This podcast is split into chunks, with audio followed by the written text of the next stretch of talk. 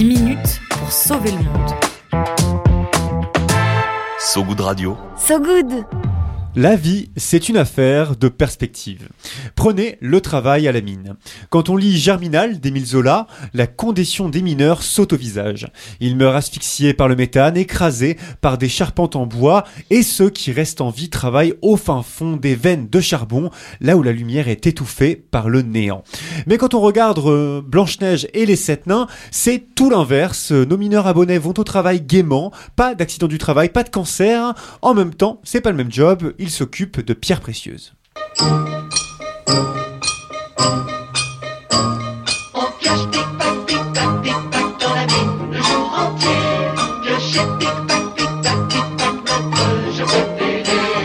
Et oui, dans Blanche-Neige, nos amis les sept nains, Grincheux, Simplet et les autres chantent en charbonnant dans une mine qui scintille de mille feux. Espérons que nos ingénieurs français fassent de même avec leur mine à eux, pas celle de diamants et de saphirs, mais celle dite à hydrogène. Oui, car ça vient de tomber, le gouvernement a donné son feu vert pour chercher des réserves d'hydrogène dans les Pyrénées. Ouais, d'hydrogène et pas n'importe lequel, hein, de l'hydrogène dit naturel. On l'appelle aussi l'hydrogène blanc ou l'hydrogène natif, hein, il y a beaucoup de qualificatifs. C'est un gaz qui se génère naturellement dans les sous-sols grâce aux interactions entre l'eau et la roche. On est loin des émeraudes et des rubis des sept nains.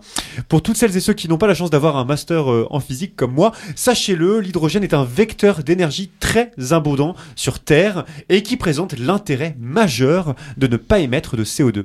Le problème, c'est qu'il est très largement fabriqué à partir d'énergies fossiles. Et oui, sinon ça serait trop facile, hein, fabriqué à 95% à partir d'énergie carbonée, c'est énorme. On parle alors d'hydrogène gris, et autant vous dire que ça n'a pas beaucoup d'intérêt face au réchauffement climatique. Par contre, quand il est produit à partir d'énergie renouvelable, ou qu'il est récupéré à l'état naturel, là, ça devient intéressant.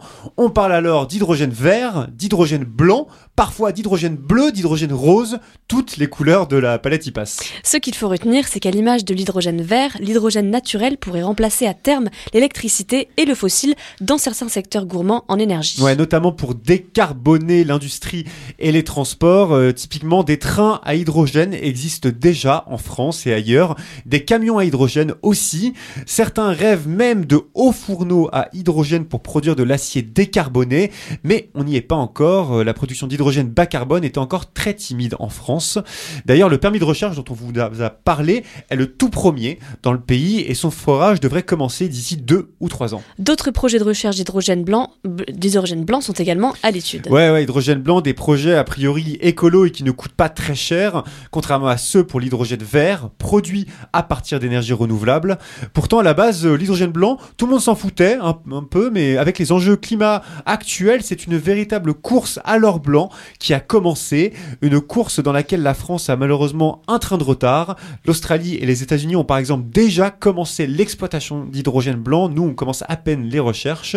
Qu'à cela ne tienne, nous en France, on n'a pas de pétrole certes, mais on a des idées.